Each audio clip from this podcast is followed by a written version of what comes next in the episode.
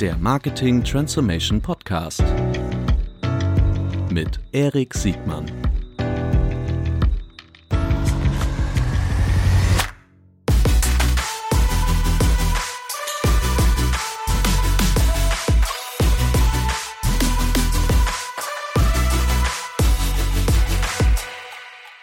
Herzlich willkommen zu einer neuen Folge des Marketing Transformation Podcasts. Heute mit einem echten Promi. Herzlich willkommen, Verena Pausler. Vielen Dank. Verena, die muss man eigentlich gar nicht mehr vorstellen. Ähm, als wir uns damals kennengelernt haben, vor gefühlten 15 Jahren, ähm, warst du äh, nur als ähm, Digitalunternehmerin im, in Berlin bekannt. Mittlerweile bist du Spiegel-Bestseller-Autorin. Ich glaube, gerade aktuell ist dein Buch irgendwie auf jeden Fall ganz weit oben in den Charts. Äh, aber davor bist du ähm, auch äh, positiv wahrgenommen worden durch deine Initiativen für digitale Bildung. Ich weiß gar nicht, ob das überhaupt die richtige Reihenfolge ist für Bildung oh, und äh, ja. digitalen Zugang. Auf jeden Fall, ich glaube, dich muss man wirklich nicht vorstellen. Ich freue mich sehr, dass du heute da bist und ähm, Du stehst natürlich wie keine andere für das Thema der Transformation. Ähm, und insbesondere im Marketingbereich interessiert mich ganz persönlich, was, was du für dein persönliches Branding getan hast, bewusst oder vielleicht auch unbewusst, und äh, was du erfahren hast, äh, wie schwer oder wie leicht es ist, äh, ein Buch zu vermarkten. Mhm. Ist das eine Agenda, die für dich passt? Die passt sehr gut. Klingt gut. Sehr gut. Sehr gut. Dann äh, lass uns gleich starten. Wir machen trotzdem eine kurze äh, Vorstellung von dir. Erzähl doch mal, Verena, wie konnte es so weit kommen? Genau, was ist da passiert? Ähm, ja, manchmal denke ich auch so, ich wäre jetzt so multiple Persönlichkeiten, weil einen Tag überwiegt Autorin beziehungsweise Vermarktung des Buches, am nächsten äh, treibe ich wieder irgendeine digitale Bildungsinitiative, am dritten denke ich, man müsste eigentlich mal wieder gründen, so wie ich das ja auch schon ein paar Mal gemacht habe. Also äh, wer bin ich? Äh, ich bin Verena, ich bin 41 Jahre alt. Wir haben vier Kinder, mein Mann und ich, leben in Berlin, sind beide Start-up-Unternehmer im Herzen. Äh, ich habe meine Unternehmen verkauft und habe sie letzte, Ende letzten Jahres als Geschäftsführerin und Gesellschafterin verlassen nach fünf und acht Jahren. Und mein Mann ähm, ist noch voll operativ in seinem drin. Und ähm, seit Ende letzten Jahres, aber eigentlich auch schon davor, mache ich mir Gedanken, wie kann man die Zukunft in Deutschland mehr mitgestalten, als einfach nur sein eigenes Unternehmen voranzubringen? Und gibt es da vielleicht große Hebel, auch wenn man nicht in der Politik ist, die man umlegen könnte? Großartig, das ist eine, eine sehr knackige äh, Zusammenfassung, die ähm, die, äh, du hast äh, Fox and Sheep äh, gegründet. Das war so, mhm. glaube ich, das, das letzte große ähm, mhm. Unternehmen, in dem du aktiv warst. Äh, das hast du, glaube ich, ähm, an einen großen mittelständischen Mittelständler, Haber. Spielzeughersteller genau. Versteckt, genau. Und genau. Äh, aber das dabei ist er nicht geblieben, sondern ihr habt daraus ja auch noch ein, äh, wie soll man, war das ein Inkubatormodell oder wie? Äh, nee, wie, das wie war das eigentlich ähm, so, dass ich Fox Sheep die Mehrheit verkauft habe an die und dann haben wir uns den Handschlag gegeben, dass ich erstens noch mindestens fünf Jahre bleibe und zweitens ähm, Unternehmerin bleibe und nicht einfach jetzt nur das so weitermache wie bisher. Und äh, die Aufgabenstellung war, was könnte man im Bereich digitales Lernen machen, was zu Haber passt und wo ich aber auch eine Leidenschaft für habe und Ideen. Und daraus ja. sind diese Digitalwerkstätten entstanden, außerschulische Lernorte, wo Kinder programmieren und Robotics und Animationsfilm, 3D-Druck und die Zukunft lernen. Und die gibt's jetzt inzwischen im ganzen Land und jetzt in der Corona-Krise verstärkt natürlich auch als Online-Kurse.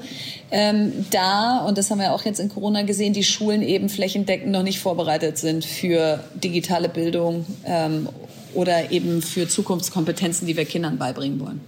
Ja, aber das ist so, sozusagen der, der, der rote Faden in deinem ja. Leben, also zumindest in der letzten Dekade, die ich erstmal versucht habe, so nachzuvollziehen.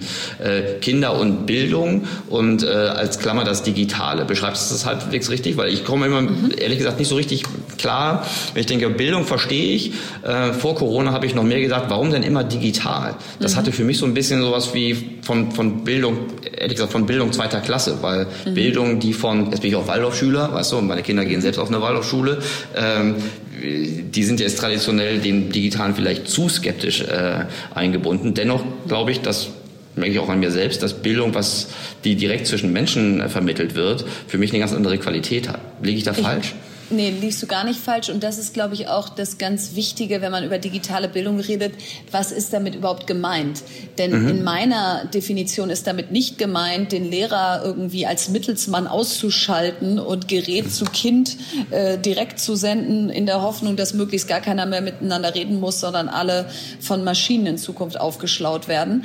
Sondern mit digitaler Bildung ist für mich gemeint, wie kann ich digitale Kompetenzen erwerben? Wie kann ich digitale Mündigkeit erwerben? Das heißt, ein Beispiel, ein YouTube-Video, was in der letzten Woche dann besonders viral in den Kanälen der Jugendlichen waren, im Sachkundeunterricht an die Wand schmeißen und Meinung von Fakt unterscheiden, überlegen, mhm. wo kann ich eigentlich Fakten validieren, welche Website ist dafür geeignet, ähm, wie ist es eigentlich mit Meinungsäußerung, was ist da erlaubt, was überschreitet Grenzen, wer definiert die?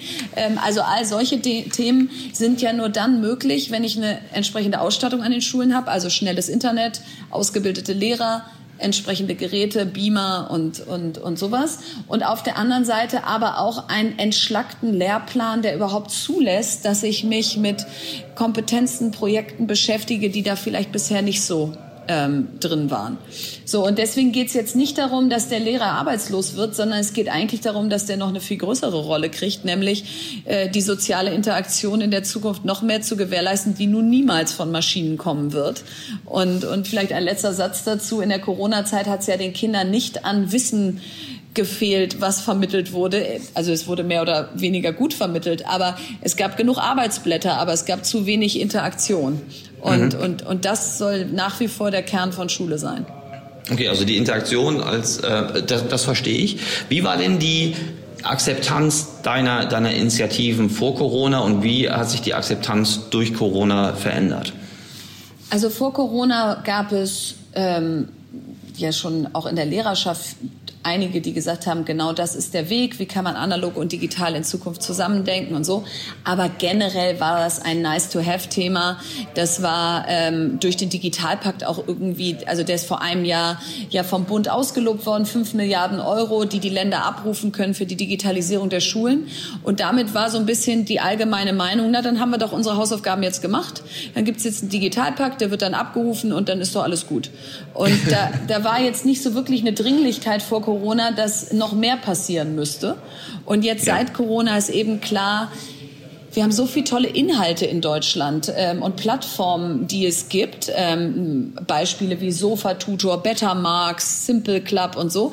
Aber die können alle gar nicht an die Schule andocken, weil es eine Schnittstelle nicht gibt und eine Schulcloud eben bisher eher wie so eine Art digitales Klassenzimmer ist und nicht eine Art Netflix oder Spotify Modell für die Schule, wo einfach Inhalte andocken und ich per Schullizenz dann darauf zugreifen kann.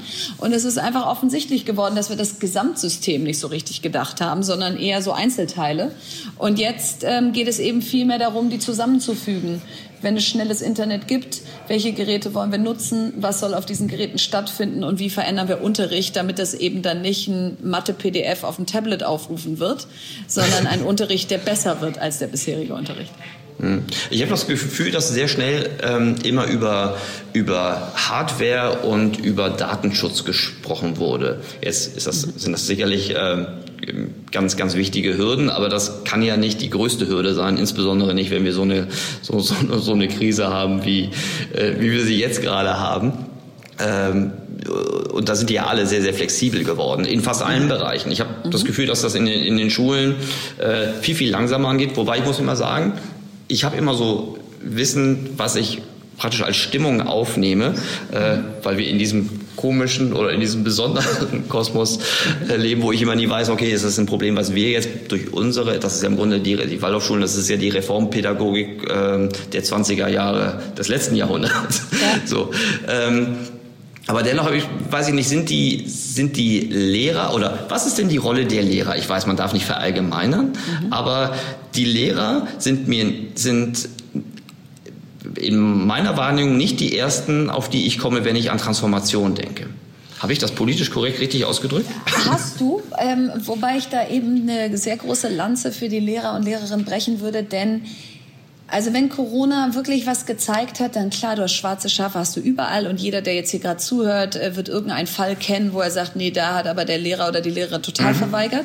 Aber mhm. in der Masse sind es Menschen, die diesen Beruf gewählt haben, weil sie Kindern etwas beibringen wollen und nicht, weil irgendwer sie dazu gezwungen hat oder äh, weil ihnen nichts Besseres eingefallen mhm. ist. Und, und jetzt eben mal zu sagen, wie dürft ihr eigentlich wieder Unterricht machen, liebe Lehrer und Lehrerinnen, die auf euren Stärken auch basieren. Also inzwischen haben wir das Curriculum so überfrachtet, dass egal welche Stärke du als Lehrer hast, ob du der bist, der das mit Humor beibringt, ob du der bist, der sagt, ich mache eher so ähm, Projekttage irgendwo anders, ob du der Bastler und Tüftler bist. All diese, diese Eigenschaften und Talente kommen gar nicht mehr genug zum Einsatz, weil du einfach durch den Stoff hechelst, ja, weil du versuchst irgendwie abzudecken, was im im Lernplan drin steht.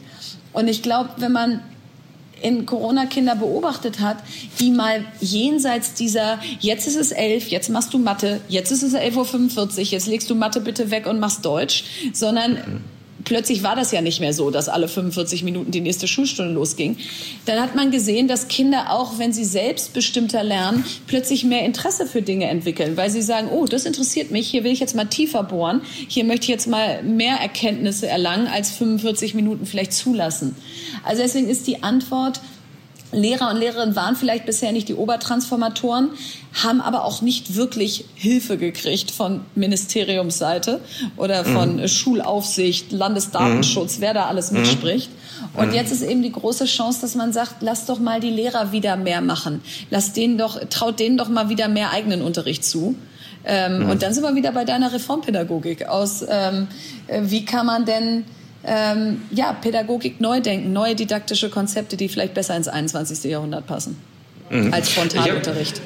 Ich, ich habe mich ein bisschen vorbereitet und habe tatsächlich auch mit, mit Lehrerinnen und Lehrern äh, gesprochen und das Erstaunliche war, die kannten dich fast alle. Ähm, Ach, das ist ja schon mal und, positiv. Ja, schon mal, schon mal gut. Ne? Ja. Und die... Ähm, und das, ich weiß nicht, vielleicht hast du in, in Hamburg noch eine größere, ich habe in Hamburg gefragt, äh, vielleicht hast du in Hamburg noch eine, noch eine größere Lobby als vielleicht im Bundesdurchschnitt, aber äh, wie auch immer, mir ist dann nochmal aufgefallen, du bist ja gar keine Lehrerin. Du, du bist nee. ja im Grunde, und das ist ein typisches Muster für Transformationsköpfe, in der Regel ja. sind die immer branchenfremd, die sind kein Teil des Systems, die haben alle gemeinsam, also sie haben viel gemeinsam, dass sie so wie du eine intrinsische äh, äh, Motivation haben und äh, einen gewissen Puls, das spricht für den Unternehmergeist, mhm äh, aber sie sind kein Teil des Vorgängersystems gewesen. Wie, ähm, wie reagieren denn die Leute äh, auf jemanden, der keine 100 Jahre ähm, äh, Bildungshintergrund hat?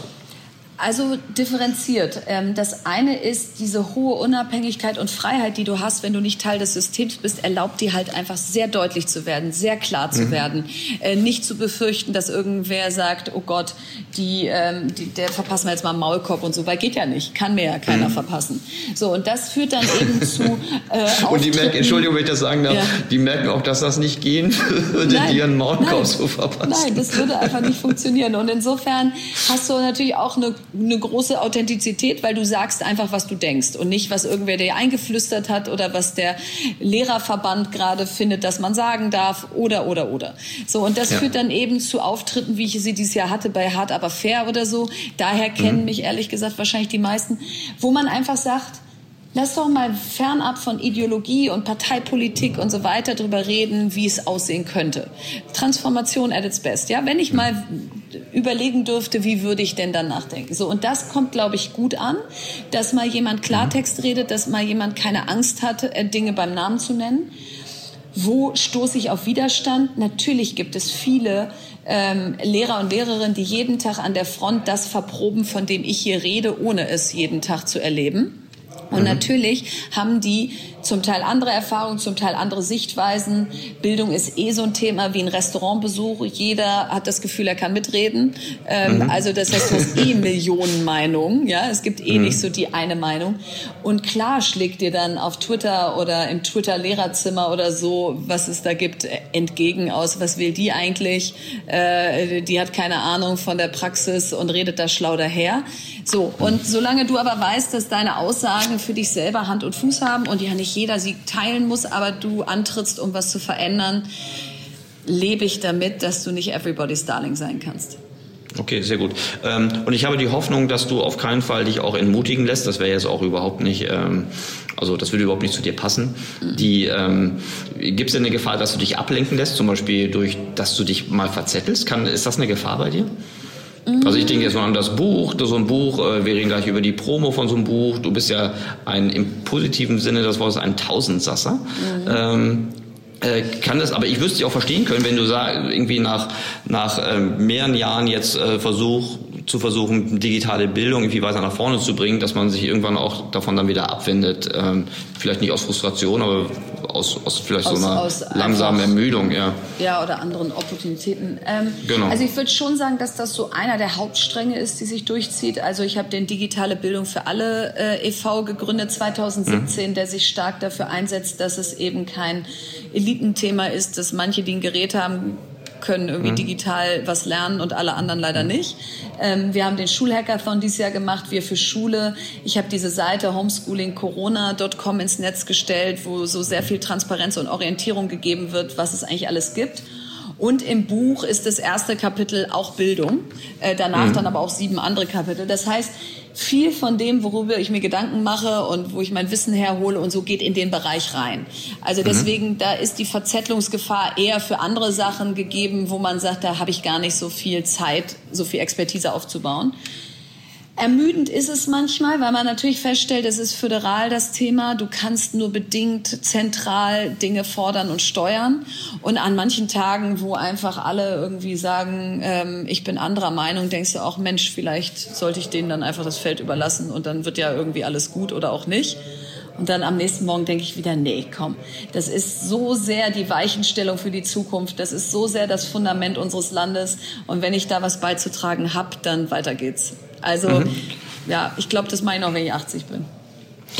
Ich hätte das auch gesagt. Als wir, ich weiß nicht, wann wir uns zuletzt physisch gesehen haben. Ich glaube, das war im Starbucks am Jungfernstieg, kurz bevor du nach Berlin gezogen bist. Das ist also schon Gott, vermutlich zehn Jahre echt, her. Echt, ja. echt, echt, echt, lange her. Vielleicht auch mal irgendwie kurz auf so einer mhm. Party, aber weißt du, um so, auf so einer Party, da schwirren, mhm. schwirren dann irgendwie 120 Leute um dich rum. Ja. Da will ich dann auch gar nicht durchdringen. So, aber damals war das noch nicht zu, zu erleben. Du hast ja auch noch mal, äh, ist, ist noch gar nicht so lange hier, dein, dein jüngstes Kind, deine Tochter ist ja noch gar nicht so wahnsinnig alt. Nee. Äh, und wer das durchhält, der, ähm, der, der wird das auch die nächsten Jahre noch schaffen. Lass uns kurz über dein, nicht kurz, lass uns über dein Buch sprechen, bitte. Mhm. Die, ähm, du hast ja schon äh, früh geschrieben, auch schon damals, vor zehn Jahren, mhm. hattest du ein richtig einen guten Blog, hast du vermutlich immer noch, mhm. ähm, wo du kontroverse Themen unerschrocken angegangen bist und äh, auch verteidigt hast. Äh, mhm. als, als ich gehört habe, dass du jetzt ein Buch äh, geschrieben hast, hat mich das überhaupt nicht gewundert, wo ich baff erstaunt war, mit was für einer Wucht dieses Buch überall eingeschlagen ist. Mhm. Ähm, aber bevor wir über das Marketing des Buches sprechen, lass uns erstmal über die Inhalte des Buches sprechen. Das mhm. heißt, das neue Land, ist das ein Wortspiel mit Neuland oder ist das Zufall? Nö. Nö, das war einfach der Versuch, nicht das neue Deutschland zu schreiben, weil dann wäre mir Europa zu kurz gekommen, ähm, sondern sich so ein neues Land vorzustellen, in dem wir leben können. Aber nee, es mhm. war kein Seitenhieb auf Merkels Neuland. Nein. Mhm, okay. Die, ähm, es, hat, es hat sieben Kapitel. Magst du uns kurz durch den roten Faden führen? Mhm. Er hat sogar acht Kapitel. Ähm, aber äh, egal. Äh, der mhm. rote Faden ist Themen, zu denen ich etwas zu sagen habe, ohne Experten fragen zu müssen. Ähm, also nicht, ähm, das Buch hat keine einzige Fußnote, es hat keine Quellenangabe. Ich habe nicht mhm. dafür 40 Interviews geführt und dann gesagt, so jetzt fasse ich mal zusammen, was die alle gesagt haben, sondern es ist ein Haltungsbuch, also eine Haltung zu zeigen, Meinungen zu äußern bei Themen, ähm, bei denen ich eigene Erfahrungen gemacht habe. Und das sind mhm. Themen wie Bildung, aber auch Politik, Digitalisierung, ähm, Chancengerechtigkeit, Gleichberechtigung, Klimaschutz, äh, New Work. Und das war gerade in Corona-Zeiten natürlich perfekt, dass ich mir das sozusagen als Leitlinie gedacht habe, weil du hättest auch gar nicht so viel dich mit Leuten austauschen können im Lockdown, ja. da März bis Juli. Und selbst wenn du es über Zoom gemacht hättest, hätte es halt nicht dieses, komm, wir treffen uns mal zwei, drei Stunden als absichtsloses Treffen, um über mhm. die Zukunft zu sprechen, sondern es wäre halt so sehr stark, ich habe da mal zehn Fragen vorbereitet und mhm. ich wollte ein Buch schreiben, was so ein bisschen überraschend ist, wo Dinge drinstehen, die man von mir vielleicht bisher nicht wusste und auch einfach eine Meinung und eine Haltung einnehmen, wo Leute auch sagen, stimme ich zu oder bin ich absolut anderer Meinung, also sich festlegen und nicht so ein mhm. Wischiwaschi aus, die steht für alles ein bisschen und für nichts richtig. Mhm. Aber da gibt es natürlich auch Parallelen zu deinem Blog, ne? Da gab es jetzt auch, ja. äh, klar, immer eine rote Linie, da dachte mir auch, ja klar, das ist Verena. Ja. So, und die, ähm, okay. Wie, ähm, wie war die Resonanz bis jetzt auf dein Buch, abgesehen davon, dass es einen reißenden Absatz gefunden hat und dass es von allen Seiten gelobt wird? Ich glaube, das Handelsblatt hat es gesagt, das ist das Unternehmerbuch des, des, des Jahres äh, und viele andere glaubwürdige Quellen äh, haben das Buch äh, sehr gelobt. Die, ähm, und was ist darüber hinaus so die Resonanz? Also ich, genau, ich glaube, das Lob auf das Buch, ob das jetzt von so prominenter Seite wie Handelsblatt oder, oder Süddeutsch oder so kommt, oder was mir fast noch viel wichtiger ist, das kann man in den Amazon-Bewertungen ganz gut nachlesen, weil da ähm, die sind jetzt nicht im Verdacht, äh, dass, dass man die jetzt irgendwie dass da die nett zu dir sein, dass die, dass die nur nett zu dir sein wollen. Nein, äh, bis auf die zehn, die du verpflichten kannst, dazu schreiben, der Rest ist nicht im Verdacht. Ähm, also was mich am meisten freut, ist, dass das Buch die Menschen bewegt und berührt und zu Mut inspiriert. Und mhm. als ich es fertig geschrieben hatte, war meine größte Sorge, dass es einfach so verpufft und wahrgenommen wird als etwas, was man lesen kann, aber nicht lesen muss. Ähm, okay. Ähm, und, und ich dachte auch so ein bisschen, lassen sich Menschen darauf ein, dass es eben nicht darum geht zu sagen, das ist das neue Land und ich habe es in allen Facetten für euch fertig gedacht, sondern das ist ein Entwurf eines neuen Landes und lass uns das jetzt gemeinsam weiterdenken. Also mhm. sagen Leute, naja, das springt aber viel zu kurz, wo ist denn Verteidigung und Inneres und ähm, äh, Integration und Außenpolitik und so. Ja. Ja. Ähm, und das ist nicht passiert. Und das freut mich, denn bisher hätte ich gedacht, dass die Deutschen eher das Haar in der Suppe suchen und mhm. sagen, was fehlt mir hier eigentlich, als zu sagen, wie finde ich eigentlich das, was da ist. Und mhm. Und das ist insofern eigentlich das schönste Feedback, dass es die Leute wirklich inspiriert und ich wirklich überwältigendes Feedback kriege und ähm, das nicht gedacht hätte. Also, und das sage ich jetzt nicht nur wie so Mädchen früher in der Schule, die sagen, ich glaube, ich habe eine 4 und dann hatten sie wieder eine 1, sondern... Ähm, sondern, warte mal einmal kurz, ist mein Kopfhörer jetzt irgendwie abgerauscht? Bin ich schlechter geworden? Nee, in der nee du bist immer noch gut. Hast okay, du keine Batterie mehr? Ja, doch, irgendwie der eine den lade ich mal gerade. Der hat sich irgendwie verabschiedet. Ja. ja. Ähm, die, ja. Die, äh, ja, das, das, die Mädchen, die mit der vier genau. gerechnet haben. So, ähm, okay, aber so hätte ich dich auch nicht eingeschätzt. Die, ähm, die, ich gucke gerade nochmal, es ist ja wirklich Bestseller auf Amazon äh, Nummer eins in der Kategorie politische Bildung und immerhin in den Kategorien Internet und Unternehmertum jeweils äh, Nummer drei. Und ich möchte gar nicht wissen, wer eins und zwei ist, bestimmt irgendwas Internationales. So, die ähm, äh, großartig. Die, wie lange hast du gebraucht, um dieses Buch zu schreiben? Also wann hast du damit angefangen? Ist das ein Corona-Ergebnis? Ich habe im November 2019 den Buchvertrag unterschrieben. Also es war nicht ein mhm. Corona-Buch mhm. als, ge mhm. als geplantes Buch. Aber dann habe ich es von März bis Juli runtergeschrieben. Also okay, das heißt ja. eigentlich komplett im ersten Lockdown, weil ich auch so ein bisschen, also ich wusste ja nicht, wie lange der Lockdown geht und so, aber ich hatte auch so ein bisschen das Gefühl, das muss jetzt raus und das muss jetzt auch kommen, dieses Buch. Ähm, mhm. Denn wenn du da jetzt Mitte 2021 mitkommst, dann will es vielleicht auch keiner mehr hören. Ja, die, ähm, die viele, ich komme jetzt gerade drauf, weil du sagst irgendwie äh, Mädchen mit der vier und dann ist doch alles gut. Mhm. Ich muss jetzt doch kurz mal auf dieses Frauending eingehen. Mhm. Ähm, das ist untypisch, finde ich, in meiner Beobachtung. Äh, einfach so, so, so sehr positiv und fast ohne Scheu rauszugeben. Zumindest wirkt das so. Ne? Ich habe jetzt gerade selbst gedacht, äh, und ich habe jetzt gar nicht so viel Scheu, oh Gott, oh Gott, das ist jetzt mitten in dieser ganzen Verschwörungstheorie, Wahnsinnszeit. Ich habe gar keine Lust auf das Negativecho. Ne? Also viele mhm. würden ja vermutlich sagen, ich wegen 10% Negativecho äh, verzichte ich verzichte auf, ja. auf positiv. Also du, kennst du diese Muster, die, die ich beschreibe? Ja, Insbesondere bei, ich erkenne dieses Muster, also eher bevor man irgendwas was, was, was macht, womit man sich zu sehr exponiert, ähm, sage ich, sage ich lieber gar nichts. Und dieses Muster kenne ich vor allen Dingen von, ähm, von schlauen, aber insbesondere auch von weiblichen Menschen.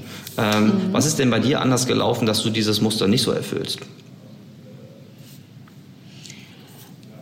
Also ich, ich verstehe total, wo du herkommst und das bewegt einen auch, dass man weiß, dass da ziemlich viel Kritik zurückkommt, egal was du machst. Ja, du musst kein Buch schreiben, kannst einfach nur einen Artikel live, kannst du einen Tweet mhm. absetzen. Mhm. Ja, ähm, und auf der anderen Seite, mhm. ähm, warum warum ich es mich trotzdem traue ähm, und warum ich auch nicht so wirklich Angst habe äh, vor, was zurückkommt, ist, ich habe viel mehr Angst davor, dass die Extreme in unserer Gesellschaft, die, die ganz links und rechts außen sind, die die Demokratie zum Einstürzen bringen wollen, dass die zu laut sind. Das ist viel mehr meine Sorge. Und ich kann es gut ertragen zu sagen, ähm, wenn die jetzt irgendwie auf dich draufhauen, ja, das ist, das, die, die hauen eh drauf. Wo ich mehr Probleme habe, wenn die Mitte mhm. sich selber bekämpft. Ähm, und das ist etwas, was ich mit diesem mhm. Buch eigentlich schaffen möchte, zu zeigen, lass uns in der Mitte der Gesellschaft, und das meine ich jetzt gar nicht politisch die Mitte, sondern einfach Menschen, die nicht im Verdacht mhm. stehen, dass sie gegen unser System sind oder per se einfach uns schaden wollen, lass die wieder lauter werden, lass da wieder mehr Haltung zeigen, lass da wieder mehr Meinung. Und wenn wir dann da diskutieren und nicht einer Meinung sind, dann ist das Demokratie und dann müssen wir das auch mal wieder lernen, dass man auch nicht immer nur Fan oder Anti-Fan sein kann. Ähm, aber ich kann damit ganz gut leben. Also es gibt wenige Abende, wo ich ins Bett gehe und sage, puh, jetzt habe ich wieder diese fünf Kommentare gerade im Kopf und die schlechte Bewertung auf Amazon und so und hätte ich das doch alles mal nicht gemacht. Für ja. mich überwiegen immer die Chancen. Hast du schon mal in Erwägung, ernsthaft in Erwägung gezogen, in die Politik zu gehen? Ich weiß, dass du schon, also du standst ja schon der einen oder anderen äh, Partei durchaus, durchaus nahe und ich glaube auch bei deiner Buchveröffentlichung äh, haben, also ich könnte mir vorstellen, dass viele Parteien sich um dich reißen, weil du eigentlich alles erfüllst, was die meisten Parteien gerne, gerne hätten und nicht haben. Äh, oder zumindest nicht, nicht in ausreichender Qualität und oder Menge. Ähm, Wäre das für dich eine Option? Also ich beschäftige mich da viel mit, weil ich weil ich eigentlich so mutig sein möchte zu sagen, es ist eine Option. Und mhm. gleichzeitig macht mir das System unglaublich viel Angst. Ich meine, wir haben vier kleine Kinder und das ist, mhm. steht nicht im Verdacht, familienfreundlich zu sein. Und das ist auch nochmal eine ganz andere Öffentlichkeit. Und das ist auch ähm, das, was wir gerade beschrieben haben. Zehn Prozent mögen dich nicht. Die Partei mhm. gibt's nicht in Deutschland. ja. Das war auch und, ohne Partei, genau. Genau, aber mit Partei mögen dich mal mindestens 70 Prozent nicht. Ähm, mhm. so und ja, ist der Preis zu hoch? Kannst du wirklich so viel mehr bewegen, dass sich der Preis lohnt? Äh, oder kannst du weiterhin von der Seitenlinie Dinge vorantreiben, wie ich das bisher mache? So, mit der Frage beschäftige ich mich gerade und weil die Antwort nicht so einfach ist, lasse ich mir dafür auch Zeit und mhm. äh, mache da jetzt so ganz spannende Sachen wie Reverse Engineering Workshops. Das heißt, welches mhm. Zielbild für Deutschland 2030 sehe ich? Also in welcher Gesellschaft möchte ich 20, 30 Jahren äh, leben? Und wie können wir die jetzt reverse engineeren, in was wir heute tun müssen, um dahin mhm. zu kommen? Und mhm. über diese Frage ähm, versuche ich mich zu nähern aus, habe ich da überhaupt irgendwas beizutragen in der Politik? Ähm, oder wäre ich einfach noch eine? Und wenn da rauskommt, Mensch, da kommen ja richtig coole Sachen raus und die kann man eigentlich wirklich nur in der Politik bewegen, dann wäre das wahrscheinlich ein starkes Plädoyer dafür. Und wenn ich einfach das Gefühl habe, Mensch, da bin ich jetzt einfach wieder schlauer geworden, aber die Themen kann ich auch von außerhalb treiben, dann, dann lasse ich's. Mhm. Die ähm, ist interessant, was du auch ansprichst, was, was, der, was der Preis äh, dafür ist, äh, in die Politik zu gehen. Das ist ja so ein bisschen auch mit der anderen Seite dann, also das ist das Risiko. Äh, die andere Seite ist die Erfolgswahrscheinlichkeit. Ähm, wenn man das so unter Risiko-Rendite-Faktoren betrachtet, muss man ja nicht nur gucken, äh, was hat das für Konsequenzen, was kann ich äh, bewirken, sondern wie viel äh, erfolgreiche Beispiele kenne ich denn eigentlich, wo jemand als Politik-Outsider wirklich erfolgreich in der Politik äh, geblieben ist. Und ja. ehrlich gesagt, das letzte Beispiel, was ich da kenne, also ich kenne, glaube ich, keins. Kennst du eins, was du nennen möchtest? Es gibt den äh, Jos Stollmann, der hat unter Schröder ja. drei Monate Wirtschaftsminister, ja, genau. glaube ich, gemacht. Der fällt mir auch ein. Genau, da ist er schreiend rausgelaufen und hat gesagt... Das war aber äh, noch Lafontaine, das war Lafontaines Schuld. Achso, okay, gut. ähm, glaube, Werner Müller war auch extern, ja. kam von extern. Stimmt, ähm, Stimmt. So, und dann wird's auch schon dünn, ne? Ähm, ja. Und das sind ja. jetzt auch beides Politiker der letzten 20 Jahre. Ne? Also so ist das es. ist jetzt, jetzt nicht wirklich. Ähm Thomas Heilmann. Thomas Heilmann. Mhm. Ähm, der ist ja jetzt im Deutschen Bundestag, der war vorher mhm. Unternehmer. Also es gibt ein paar und jetzt haben wir wahrscheinlich auch noch mhm. fünf vergessen. Ähm, ja. Aber es ist absolut nicht die Regel. Da schreibe ich auch sehr über mein, in meinem Buch darüber, mhm. dass das mhm. eigentlich nicht die beste Politik mhm. sein kann, mhm. wenn du dich so wenig mhm. mischt. Aber klar, weil dir die Role Models fehlen, glaubst du nicht, dass es geht. Ne? Stell dir vor, da wäre jetzt eine Frau, äh, die 50 wäre, in meinem Alter auch kleine Kinder hatte, die sich das mhm. getraut hat und da Wirkung entfaltet hat. Dann würde ich mhm. sagen, super, mache ich auch. Die ja. gibt's aber nicht. Auf der anderen Seite wird es auch mal wieder Zeit für ein, für ein positives Beispiel. Ähm, und äh, ich könnte mir auch vorstellen, dass die Wahrscheinlichkeit, dass das eine, eine, eine, eine junge Frau ist, die eh schon mit zig Konventionen, also mhm. bekannte Konventionen und eher verdeckte Konventionen gebrochen hat, äh, dass das eine größere Erfolgswahrscheinlichkeit hat als, ähm, als ein Mann. Ohne dass ich jetzt Männer pauschal äh, ja, einpacken ja, möchte. Ja. Aber äh, wenn ich jetzt raten müsste, würde ich, würde ich drauf tippen. Also ich würde dich natürlich ganz äh, eigennützig sehr ermutigen wollten, wollen, aber ich verstehe auch, ich verstehe auch gerade mit der Familienperspektive und äh, ich meine, du bist ja eh schon äh, fast eine oder ganz bestimmt eine Person des öffentlichen Lebens. Das ist äh, vermutlich schon schwierig in dem Moment, wo man sich zum ersten Mal in eine hart aber fair Talkshow setzt, oder? Genau, und das, da merkst du schon, das ist schon eine Mutprobe. Also für mhm. mich zumindest, ja, so eine Live-Sendung im öffentlich-rechtlichen abends, ähm, wo es eher darum geht, klare Kante zu zeigen, sagen wir mal so, um es positiv zu formulieren. Ähm, das ist ja schon wie so eine Mini-Übung für das Ganze. Und das machst du einen Abend und kannst schon drei Nächte vorher nicht schlafen. Ja, und dann stellst du dir vor, oh Gott, wenn das jetzt jeden Tag wäre, ja. irgendwann gewöhnst du dich sicher dran. Aber ähm, ja, du musst halt, genau was du eben mit äh, Rendite äh, sagtest, die Rendite von Politik in meiner Währung ist Umsetzung und Veränderung. So, und häufig ist die Rendite aber natürlich auch Macht und in der Öffentlichkeit stehen und einen Fahrer haben und mit einer S-Klasse abgeholt werden. Und das ist halt überhaupt nicht meine Währung. So, das heißt, ähm, wenn du das alles gar nicht so toll findest, dann musst du halt gucken, ist noch genug Rendite da, denn am Ende ist Demokratie Kompromiss und es wird lange dauern, bis du da Wirkung zeigen kannst und läufst du nicht auf dem Weg dahin leer. Ähm, so, und das sind so die Fragen, die du dir beantworten musst. Ja, okay.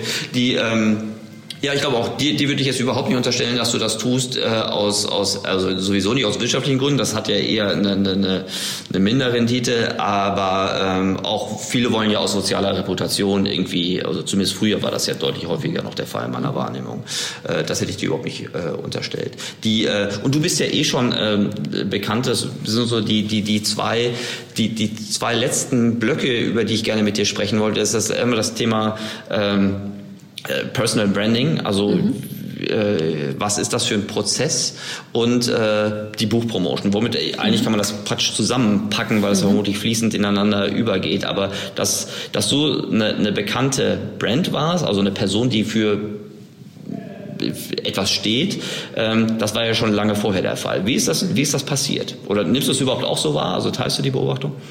Genau, ich teile sie, aber ähm, es war nicht zu jedem Zeitpunkt ein bewusster Prozess. Also ich glaube, was ich am Anfang gemacht habe, also zum Beispiel vor zehn Jahren, als wir uns getroffen haben, war mhm. einfach mich zu den Themen äußern, zu denen ich etwas sagen möchte. So, das ist mhm. erstmal der erste Schritt zu einer Personal Brand, weil wenn du nicht nach außen sichtbar wirst, dann kannst du auch keine Personal Brand. Und wenn du mhm. eben nur mit einem Unternehmen sichtbar wirst, was, was viele mit Personal Brand verwechseln aus, ich bin das Unternehmen XY und jetzt sende ich ganz viel über das Unternehmen, das inspiriert die Leute nicht, ja. Manche mhm. werden sagen, okay, diesem Unternehmen folge ich, weil es irgendwie positive Wahrnehmungen kreiert, aber am Ende folgst du Menschen und nicht Unternehmen.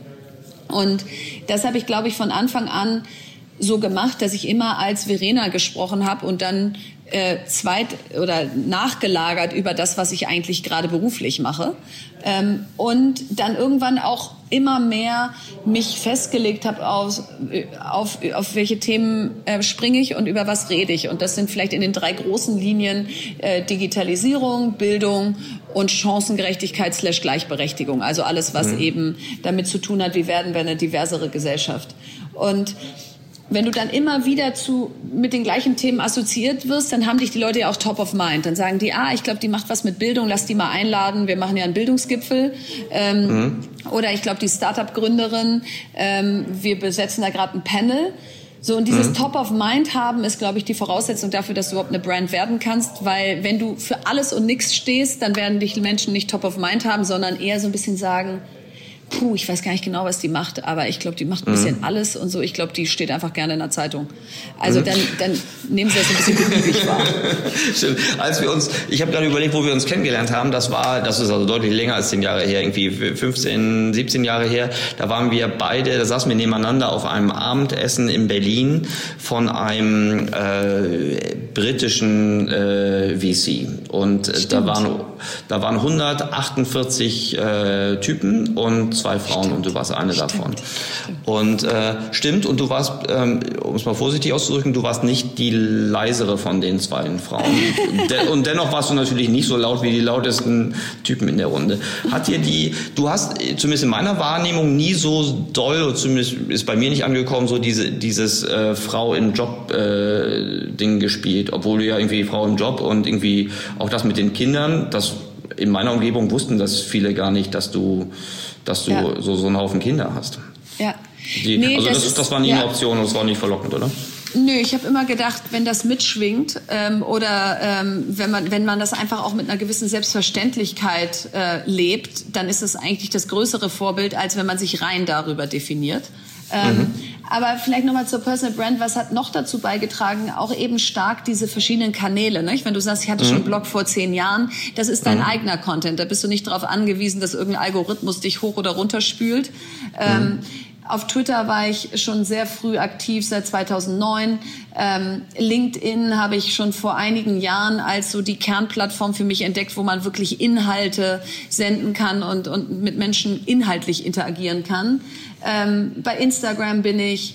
Facebook ist inzwischen nicht mehr so relevant. Also ich habe mir sozusagen immer auch die Mühe gemacht zu sagen, ich nehme diese ganzen Plattformen mit, auch wenn es super viel Arbeit ist, auch wenn du manchmal denkst, boah, keine Lust mhm. da jetzt auch wieder zu posten. Ähm, und so sehr das eben dann manchen auch so vorkommen mag, wie die schon wieder, die ist ja nur noch in meinem Feed, ähm, mhm. so sehr kreiert es natürlich aber auch eine Brand für die Themen, für die du stehen willst. Und wahrscheinlich ist das das Ergebnis jetzt von all dem heute. Aber es war, wie gesagt, kein es war kein bewusster Prozess aus, ich nehme jetzt eine Agentur und die soll mir jetzt mal sagen, wie man eine Personal Brand aufbaut und dann habe ich irgendwelche Ghostwriter und so, sondern das bin schon alles ich und vielleicht macht es das dann auch besonders authentisch. Mhm, okay, die, also ich fasse mal zusammen. Also das eine ist die Arbeit, du musst diese Kanäle wirklich bespielen. Das andere ja. ist, du darfst nicht beliebig sein. Du musst halt Themen haben, die du, ja. ähm, die du, die du ausfüllen kannst und ähm, und du musst Mensch bleiben. Du musst einfach, man muss ja. das Gefühl haben, man hört Verena sprechen und nicht mhm. irgendeine geskriptete irgendwas. Mhm. Gibt es irgendwas, was du auf diesem Weg zur, zur, zur Brand irgendwie bereut hast oder sagen würdest, ey, das will ich heute nicht normal machen? Ich habe so bis vor sechs oder sieben Jahren ähm, auch mal meine Kinder gepostet. Die waren mhm. zwar da noch klein, aber wenn ich es jetzt noch mal anfange, ich meine, das ist jetzt auch nicht mehr schlimm, weil du findest nichts mehr über sie, weil sieben Jahre, mhm. da, da vergisst dann das Internet irgendwann auch. Aber ähm, aber das hätte ich jetzt, wenn ich es jetzt nochmal machen würde, einfach von Anfang an gelassen ähm, weil ich darin einfach keinen Mehrwert sehe. Das können die mhm. irgendwann für sich selber entscheiden, aber ich definiere mich ja nicht darüber, dass ich süße Kinderfotos poste, sondern darüber, äh, dass Menschen mir folgen. Ähm, mhm. Das ist das eine. Und das andere ist, ähm, ich habe früher oder bis vor auch nach einer Weile gedacht, wenn, wenn jemand dich da hart angeht in den sozialen Medien oder zum Teil auch, ehrlich gesagt, völlig eine Grenze überschreitet, dass du dann immer noch konstruktiv bleiben musst und dass du immer noch nett antworten musst und so. Und mhm. inzwischen, wenn jemand eine Grenze überschreitet, blockiere ich ihn, mute ihn und befasse mich keine Sekunde mit dem. Ähm, okay, verklagst ihn auch nicht. Nee, ich verklage ihn nicht, weil es jetzt nicht bei mir so ist, dass ich sage, da, da, mhm. da kriege ich Morddrohungen. Aber mhm das, das bringt mich nicht weiter, das bringt ihn nicht, mhm. bringt gar keinen weiter, dann auf so jemanden mhm. einzugehen. Und mhm. das hätte ich, das habe ich viel zu lange immer so mitlaufen lassen und dachte, na ja, ist jetzt auch wichtig, dass du den auch zu Wort kommen lässt. Nein, der will nur mhm. haten. Den musst du nicht zu Wort kommen lassen. Und vor allen Dingen, du bist ja nicht dein eigener Kundenservice, ne? Also genau, genau. Selber entscheiden, wem ich okay. Ähm, ich habe dich mal als Testimonial irgendwo auf, in, einem, in einem sehr aufwendig und gut gemachten Clip einer, einer schwäbischen äh, Automobilmarke gesehen. Mhm. Ähm, das hat Spaß gemacht. Das wirst du auch weiterhin machen? Genau, das, äh, warum habe ich das gemacht? Ähm, kann man ja sagen, das Mercedes. Ähm, war, äh, warum habe ich das gemacht? Weil ich einfach für die deutsche Automobilindustrie brenne, dass die die Transformation hinkriegt. Und ich bin eigentlich mhm. bewusst immer kein Tesla gefahren oder irgendein, mhm. äh, eigentlich war das die einzige Option, weil ich immer gedacht habe, und irgendwann kommt die E-Linie von einem der großen Automobilbauer, die mich fasziniert und da mache ich mit. So, und mhm. insofern war das schon eine bewusste Entscheidung und nicht einfach so, ach ja, da könnte man ja Testimonial sein, ohne dass man damit mhm. eigentlich irgendwas zu tun hat. Mhm. Aber jetzt, das ist jetzt auch schon letztes Jahr gewesen, ähm, jetzt bin ich noch mehr so, dass ich sage, diese Unabhängigkeit, die ich gerade habe, aus, ich stehe für kein Unternehmen, ich stehe für keine Partei, äh, äh, keiner gibt mir Geld, um irgendwelche bestimmten Sachen zu sagen oder nicht zu sagen, die ist so cool, weil du einfach mhm. merkst, du bist nicht aufzuhalten. Ähm, ja. Und und, und das wieder jetzt zu opfern, in Anführungsstrichen. Ähm. Das würde ich mir sehr genau überlegen. Und auf der anderen Seite muss man eben auch sehen, ich mache alles ehrenamtlich, was ich mache. Das heißt, mhm. irgendwoher muss ich auch mal Geld verdienen. Das heißt, mhm. wenn es sinnvolle Kooperationen in Zukunft gibt, dann sage ich jetzt nicht per se nein, aber ich bin da sicher noch wählerischer geworden.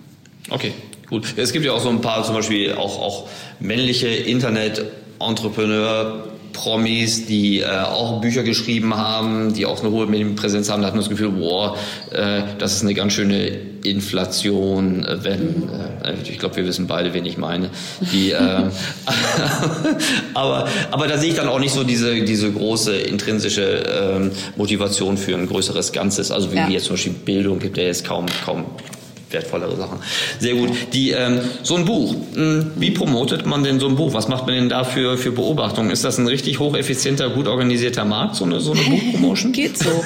Geht so. Also am Anfang äh, fragt man sich genau das, ja, wie ist jetzt hier ja. der genaue Plan und was ja, bringt was wie viel? Ja. Genau, und wie, wie viel Bücher muss man verkaufen, um in der Spiegel Bestsellerliste zu sein? Mhm. Und ähm, wie schafft man es möglichst schnell in jedem Buchhandelsunternehmen zu liegen und so? Und dann mhm. stellst du fest, okay, das sind alles Fragen, auf die kein Mensch eine Antwort hat, ähm, weil es alles eine Blackbox ist. Also die Spiegel Bestsellerliste ist eine Blackbox. Du weißt nicht, mit wie viel verkauften Exemplaren du da reinkommst, weil es natürlich auch davon abhängt, wer da noch gerade drin ist und mhm. ob das eher Highseller sind oder Lowseller.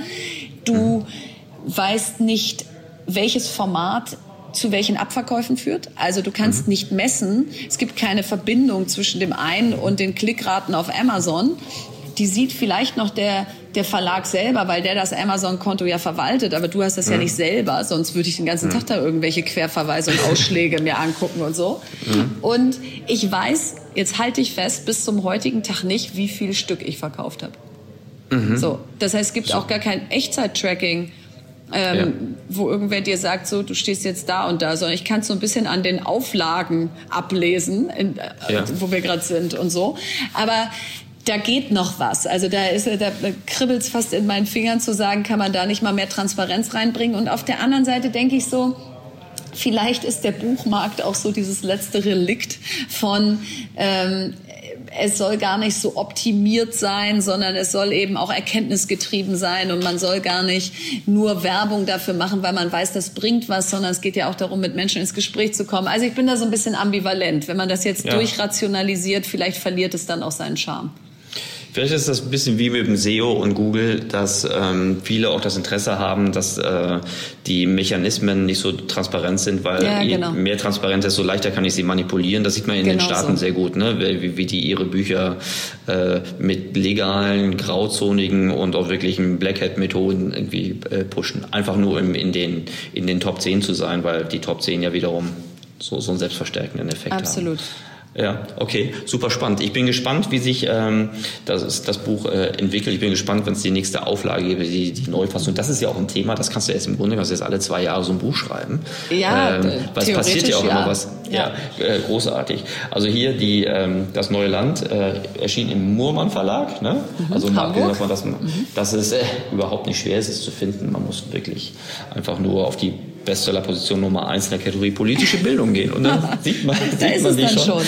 Ja, ja äh, milde äh, vom Cover lächeln. Die, ähm, sag mal, die, bevor wir jetzt hier auseinandergehen und ich dich erst wieder in zehn Jahren sprechen kann, ja, nein, äh, sag mir, was hast du, was hast du denn eigentlich für Methoden und Strategien, um dein Wissen frisch zu halten? Wie machst du das? Also zum einen lese ich tatsächlich sehr viel Bücher. Ähm, also mhm. wenn ich dir jetzt gerade mal, wenn ich jetzt rüberlaufen würde und dir meinen Schreibtisch mhm. zeigen würde, dann mhm. liegen da 25 Bücher, die ich in den letzten vier Wochen gekauft habe. Und dann mhm. mache ich immer so Sprints an einem mhm. Wochenende und lese wirklich so zwei Bücher durch. Ähm, mhm. also das ist so eine Quelle, weil mich dann einfach die die Tiefenbohrung in einem Bereich interessiert. Also mhm. keine Ahnung, Viktor Meyer-Schönberger, ähm, Professor in Oxford, hat gerade ein Buch geschrieben, Machtmaschinen über mhm. Datenschutz und äh, KI. Und, und dann denke ich so, so, das will ich jetzt einmal durchdringen. Und mhm. dann ziehe ich mir das Buch rein. Ähm, also das ist das eine. Und das andere ist, das ist mir über die letzten Monate aufgefallen, ich suche aktiv das Gespräch mit Menschen, von denen ich hoffe, dass sie mich weiterbringen können. Also ich habe wahrscheinlich fünf bis acht Gespräche und in letzter Zeit wieder auch sehr viel physisch und stelle dann eine Frage am Anfang und sage, ich möchte gerne mit dir heute anderthalb Stunden darüber reden, wie mhm. könnte man die Verwaltung äh, transformieren. Was braucht mhm. es, damit wir digitale Verwaltung in Deutschland schaffen? Und dann rede ich anderthalb mhm. Stunden nur darüber und der andere ist dafür dann Experte mhm. und versuche immer all das, was ich dann in Büchern gelesen habe, in, in der Praxis zu validieren. Aus ist das wirklich so? Springt das zu kurz? Was sagen die, die es schon ausprobiert haben? So, und diese Mischung aus theoretischem Wissen aneignen und es dann im Gespräch oder in der Praxis verproben, das ist wahrscheinlich so ein bisschen mein Mittel mhm. der Wahl. Hilft das, äh, das Schreiben, um, um das Wissen zu verarbeiten und auch zu, zu speichern? Ja, total. Wenn du einen Artikel schreiben musst über der Digitalgipfel im Kanzleramt hat stattgefunden, wie wir die Schulen jetzt äh, digital transformieren und mhm. äh, die sieben Dinge, die ich vermisst habe. Mhm. So, dafür, um die sieben Dinge zu finden, musst du erstmal verstehen, was wurde überhaupt besprochen, was springt zu kurz, was hättest du gemacht. Äh, so, da musst du dich ja viel breiter mit beschäftigen. Oder wenn ich sage, ähm, wenn ich einen Artikel darüber schreibe, warum es ein Armutszeugnis ist, einen Parteitag zu verschieben, weil er nicht digital durchführbar ist, dann muss ich ja erstmal mich damit beschäftigen, ähm, was sind denn eigentlich die Rechtsprechungen, äh, Limitationen, die es gerade gibt, ähm, mhm. damit ich jetzt nicht gleich auf den ersten Metern zu kurz springe. Also mhm. Schreiben führt absolut dazu, dass du eine differenziertere Meinung haben musst, ähm, dass du Hintergrundwissen brauchst, äh, weil sonst kriegst du ja gleich in den ersten zehn Kommentaren stimmt nicht und dann ist auch die Frage, was war jetzt der Mehrwert deines Posts? Ja, super gute Erkenntnis. Vielen Dank, dass du das äh, mit uns geteilt hast. Ähm, Sehr gerne. Ich drücke dir und äh, allen deinen Initiativen äh, alle Daumen. Äh, vielen, vielen äh, Dank. Ich finde das toll, was du machst. Äh, ich hoffe, dass du weiterhin so viel Zuspruch kriegst, dass du, dass dir deine Kraftquelle auf keinen Fall äh, ausgeht.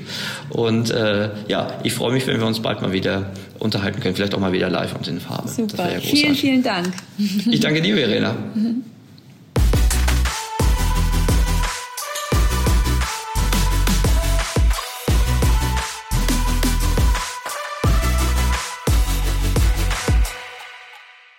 Dieser Podcast wird produziert von Podstars bei OMR.